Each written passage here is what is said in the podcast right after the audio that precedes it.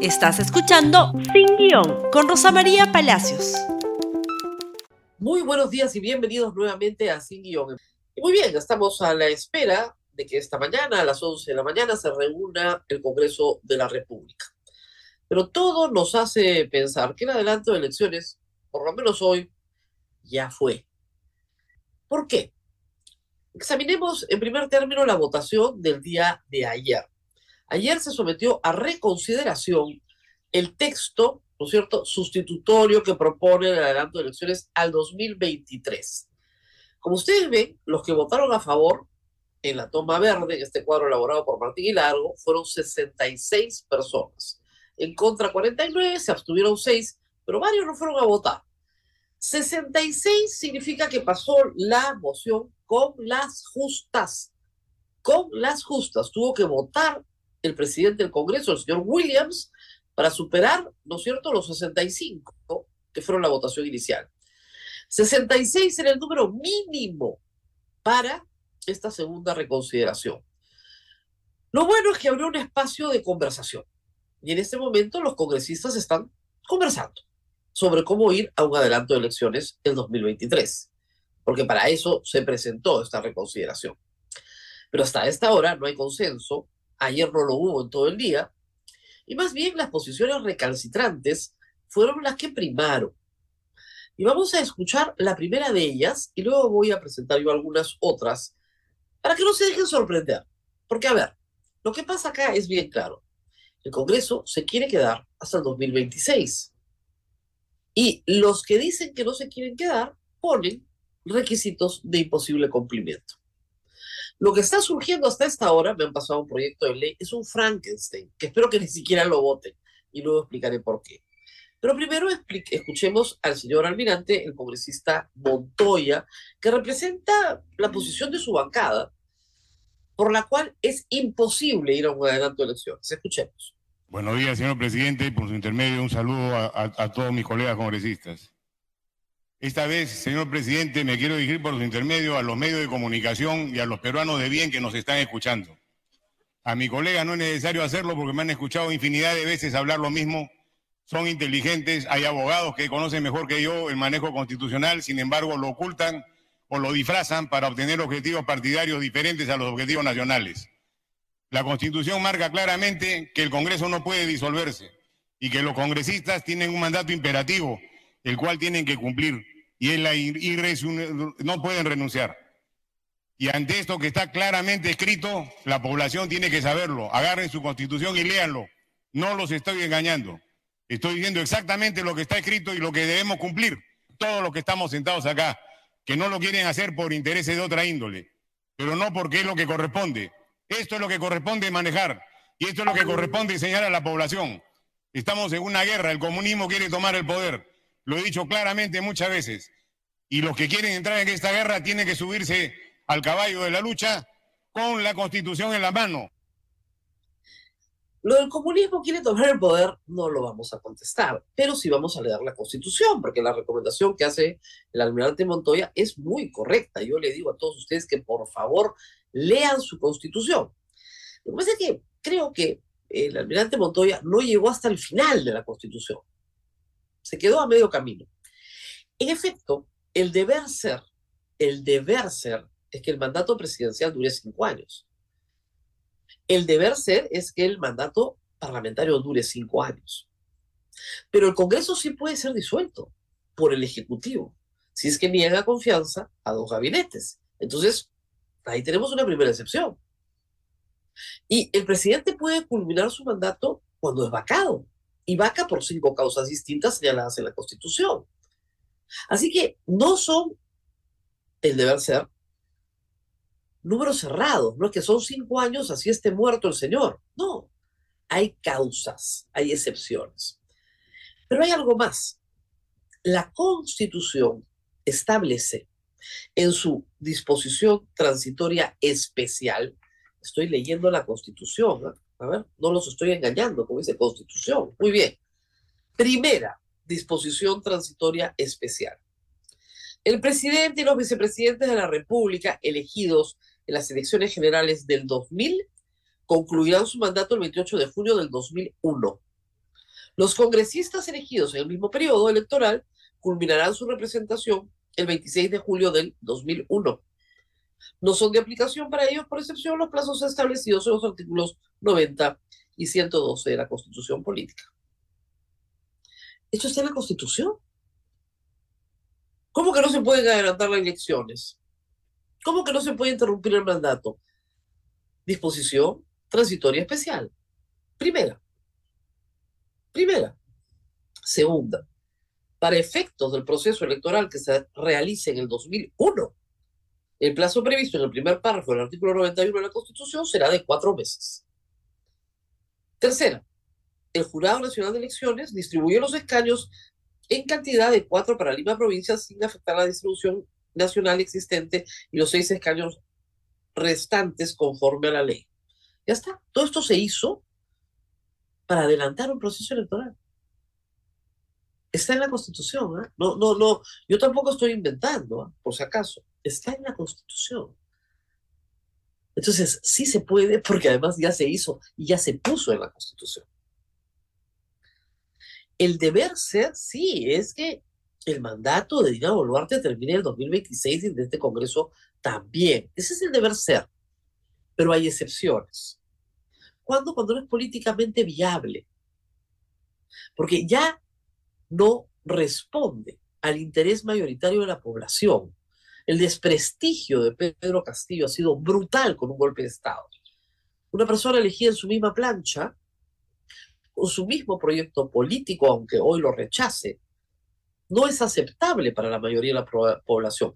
Y del mismo modo, un Congreso que está trabado, que justamente su correlación de fuerzas hace imposible que genere nada positivo para el país, no puede continuar. Y porque además, de acá viene el siguiente problema, no puedes elegir a un presidente sin elegir un Congreso a la vez. Hoy día, entre los proyectos que ustedes van a escuchar y van a circular, está, por ejemplo, que se elija al presidente de acá al 2026 en un proceso electoral, pero que el Congreso se quede. ¿Se pueden imaginar eso? Vamos a leer el 115, otra vez, por enésima vez. 115, por favor. Por impedimento temporal o permanente, el presidente de la República asume sus funciones el primer vicepresidente, en defecto de este, el segundo vicepresidente. Por impedimento de ambos, el presidente del Congreso.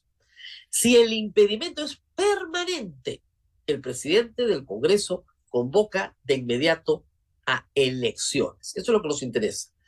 El presidente del Congreso convoca de inmediato a elecciones. Plural no dice a la elección del presidente de la República, no dice a la elección solo del Congreso, dice elecciones en plural. Hay personas que creen que esto es confuso. Yo creo que hay personas que creen que esto es convenientemente confuso. Por ejemplo, el doctor Luciano López ha sacado, creo yo, de contexto, un texto de la Comisión de Alto Nivel para la Reforma Política que presidió Fernando Tuesta, donde añade, ¿no es cierto?, elecciones presidenciales y parlamentarias. Pero ese añadido simplemente aclara lo que ya está claro, elecciones en plural. ¿Por qué?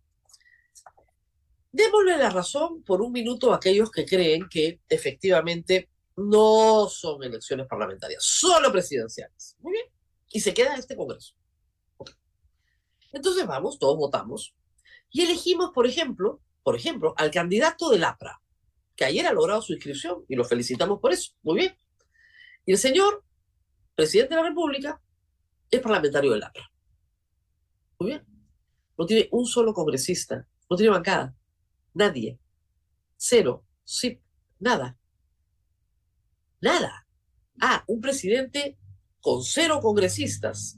El último que intentó eso se llamó Martín Vizcarra, no duró ni seis meses el balance de poderes obliga a que el presidente de la República tenga una bancada, aunque sea minúscula, como la que tuvo PPK, pero tiene que tener alguna bancada. La propuesta de los que dicen no, solo se elige presidente, implicaría el desatino de creer que un presidente de la República puede no tener bancada en el Congreso. Segundo problema, el presidente se elige por cinco años. No podemos cambiar la constitución, los plazos son sagrados, dice el señor Montoya. Nosotros nos quedamos hasta el 2026. Muy bien. Si se elige un presidente y solo un presidente y los plazos son sagrados, ese presidente es elegido por cinco años. Ese presidente tendría que irse al 2028. ¿Y qué Congreso se queda del 2026 al 2028? Otro que elijamos. Ah, muy bien. ¿Por qué plazo? Por cinco años. Ah, por cinco años. Entonces ya nunca van a alcanzar las presidencias con los congresos. No, pues, sean un poquito más serios. Nosotros tenemos un Estado de Derecho que se basa en la división de poderes. ¿Por qué es muy importante la división de poderes? Porque no queremos una dictadura, no queremos un monarca, ¿no es cierto? No elegimos un rey. Y creo que eso lo explicamos bien cuando elegimos a Castillo y todo el mundo tenía miedo de los superpoderes que iba a tener Castillo. Y yo les explicaba, es sombrero, no corona, ¿se acuerdan? Ya. Igual, el Parlamento tampoco es un superpoder sobre los demás poderes que les explicó que el primer poder del Estado era un político desesperado por ser congresista. Los poderes son equivalentes y se contrapesan. Y en ese contrapeso nadie tiene poder absoluto. El Congreso no neutraliza al Ejecutivo y el Ejecutivo no neutraliza al Congreso. Tienen que corresponderse. A lo más se impiden gobernar, que eso en el Perú ha sido bastante claro a lo más. Pero para producir algo productivo y bueno para todo el país, tienen que trabajar juntos. Por lo tanto, si yo necesito el contrapeso del legislativo, el legislativo tiene que ser elegido en la misma fecha que el presidente, o en fecha muy cercana, no tiene que ser el mismo día, pero en fecha muy cercana. Nosotros proponemos varios que las elecciones parlamentarias se hagan en la segunda vuelta, porque ya el público tiene un mejor conocimiento de quiénes de cuáles son las corrientes que van adelante. Pero tienes que producirle a ese presidente una bancada, pequeña o grande, mediana, lo que el pueblo quiera. Acá de lo que se trata es de devolverle el poder al pueblo. El poder emana del pueblo. Emana, nosotros somos los poderosos no los 130 congresistas del presidente de la República, cuyo mandato se debe al voto popular. Hoy por hoy, la mayoría del Perú le pide al Congreso que pare la protesta a través de su sacrificio, como se hizo en el año 2000 y se colocó en la Constitución. Eso es lo que tienen que hacer para no seguir siendo repudiados por la mayoría de los peruanos. Es estar ciego, no entender lo que está pasando. Es estar absolutamente ciego. El 115 implica una convocatoria a elecciones generales, elecciones plural. Si Dina Boluarte, habida cuenta que el Congreso se niega, se niega a aprobar una solución constitucional, si Dina Boluarte renuncia, vamos a elecciones generales de inmediato, es decir, en el transcurso de los próximos 270 días, si es que se eliminan las primarias, llegaremos a tener un presidente de la República.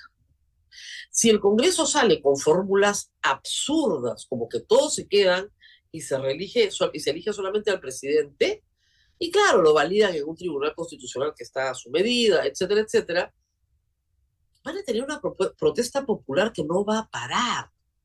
No va a parar. La OEA ayer ha recomendado dos cosas. Que se detenga el uso desproporcionado de la fuerza para reprimir y que se convoquen a elecciones libres, justas y transparentes. Y sobre las alternativas dadas el domingo en la noche por la señora presidenta, ayer el primer ministro salió y dijo otra cosa creo que yo rectificando, ¿no? Una mala asesoría de otra persona probablemente sobre una supuesta reforma total de la Constitución que va a entrar en un proyecto de ley. Pero escuchemos, por favor, al señor Otaro.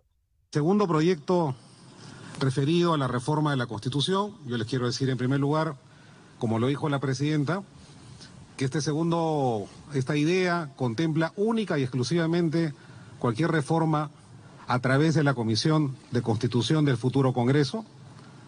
No contempla bajo ningún aspecto la posibilidad de una asamblea constituyente.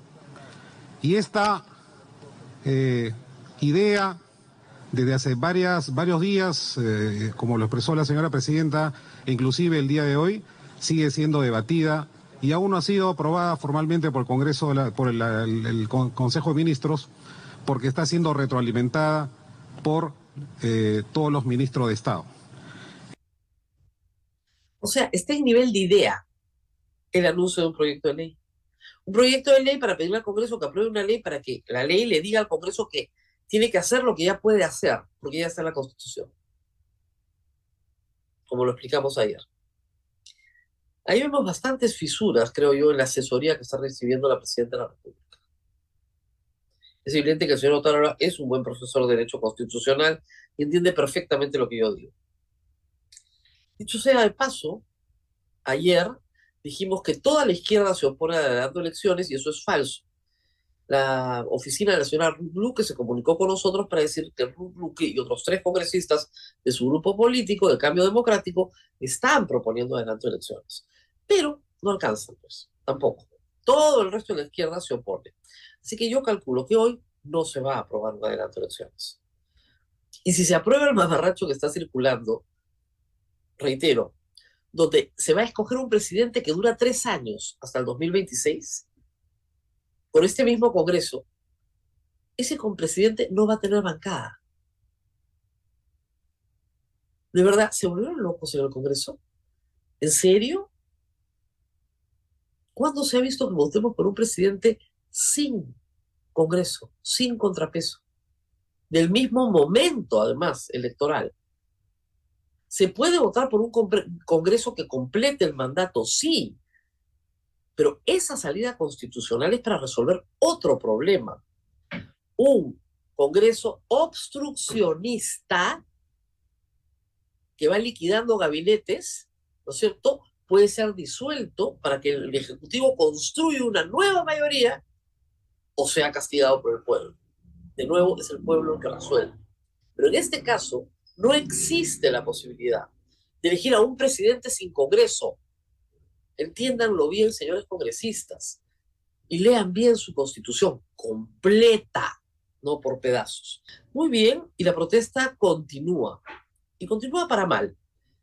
Les decía hace un instante que la OEA pide elecciones libres, justas, transparentes, lo antes posible, pero también pide que cese el uso de la violencia para reprimir de manera desproporcionada a los manifestantes.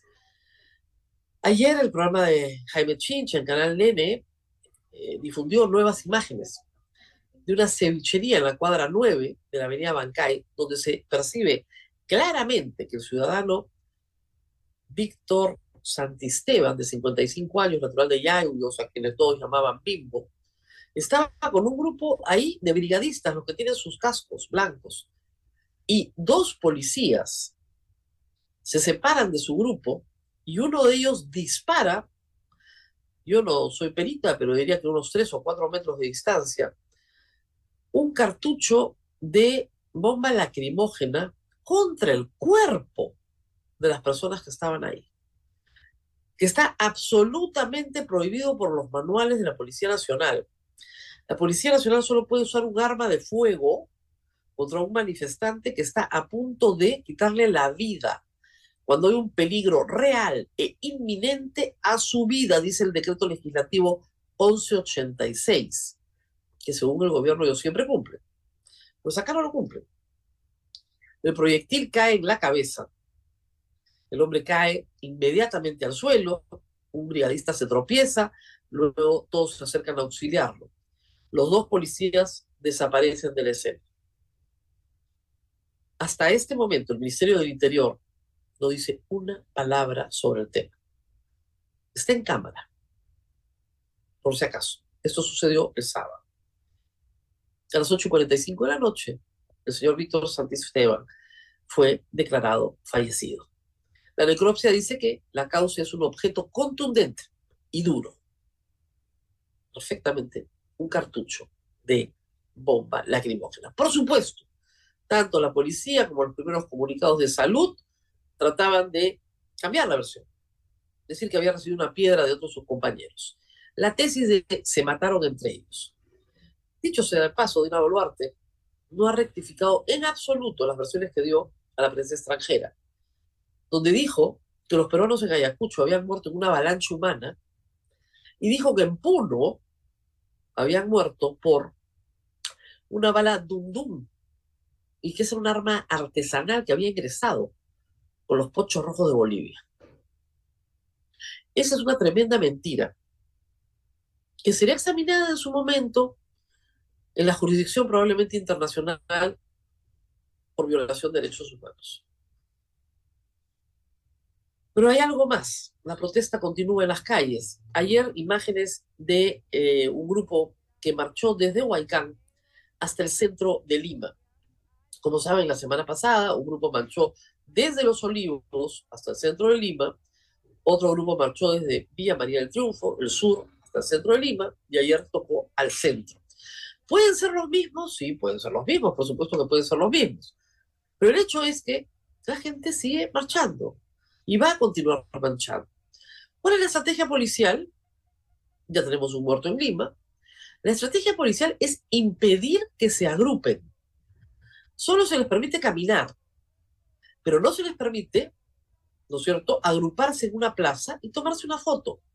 Porque el gobierno cree que de esa forma los invisibiliza, que no los vas a ver, porque no hay una plaza enorme llena de gente. Y así ha sido una y otra vez. Les impiden quedarse en la Plaza 2 de Mayo, les impiden quedarse en la Plaza San Martín, les impiden quedarse en el frente del Palacio de Justicia, en el Paseo de los Órdenes Navales. Les impiden todo el tiempo caminar. No están haciendo nada malo estas personas. Pero cada vez que la policía los agrede para que no pasen a una avenida, esas personas les responden. Y se arma la trifulca. Esto es todos los días en Lima. Todos los días. Y en el resto del país también.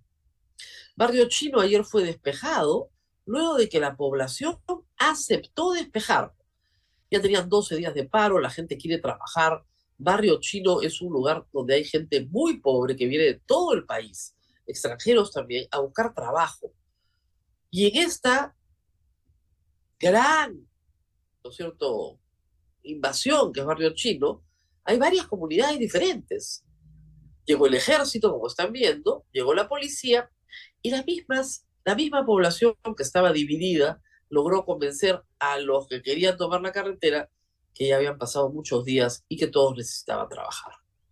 Por lo tanto, ICA ahora está despejada, gracias a Dios. La agroexportación puede sacar sus productos, ustedes pueden visitar ICA y esperemos que pacificada se consiga trabajo y prosperidad para todo, que es lo que necesita sobre todo estas zonas de ICA, que son las más pobres de ICA. ¿Que vino gente de fuera a solidarizar? Por supuesto. ¿Que los tienen identificados? Yo espero que sí, a estas alturas. No es la primera vez que en Barrio Chino se produce una protesta gigantesca. Diciembre del año 2020 fue el mismo problema. Y en diciembre del 2022 no puedes estar en el mismo problema si no tienes inteligencia. Inteligencia, cooperación y persuasión consiguen resultados duraderos. Meter bala, no. No, la gente sigue marchando y va a seguir protestando si siguen metiendo bala. Defensoría del Pueblo, creo que tenemos acá el reporte de ayer, nos da siempre una mirada de país, que creo que es importante. Los reportes diarios están en su página web. Eh. Ayer no ha habido fallecidos, pero sí tenemos 73 puntos, ¿no es cierto?, bloqueados en carreteras del Perú. 73. ¿Ok? No es que este, se haya acabado el problema, ¿no es cierto? Para nada. Y hay movilizaciones, ¿no es cierto?, en el equivalente a 25 provincias, perdón, bloqueos en 25 provincias y movilizaciones en todas partes por lo menos en 23 provincias, movilizaciones. Hoy va a haber una movilización importante también. 47 civiles fallecidos en las protestas, 10 civiles por accidente de tránsito y hechos vinculados al bloqueo. y un policía en hechos que están todavía en también investigación vinculados al conflicto. Entonces, tenemos un reporte que nos está indicando que la protesta continúa y que va a continuar, va a continuar mientras no se logre un resultado que le ponga fecha al término del mandato de Dina Boluarte. Ese resultado, si no se consigue en el Congreso, o si el Congreso hace la estupidez de votar un proyecto que no tiene ni pies ni cabeza, donde ellos se queden, o se elija un presidente por tres años, contra toda la doctrina y contra todo el texto de la Constitución, la gente va a salir a protestar igual. Y peor. A ver, para terminar, quieren evitar que cambiemos de presidente, ¿no es cierto?, todos los años. Entonces vamos a votar por un presidente que dure tres años. ¿Tiene alguna lógica? Ninguna. La única solución al problema, y eso es lo que está haciendo buena parte de la izquierda, salvo Juntos por el Perú, ahora se llama Cambio Democrático, eh, lo que están haciendo es forzar las circunstancias para que no le quede más remedio a Dina Boluarte que renunciar.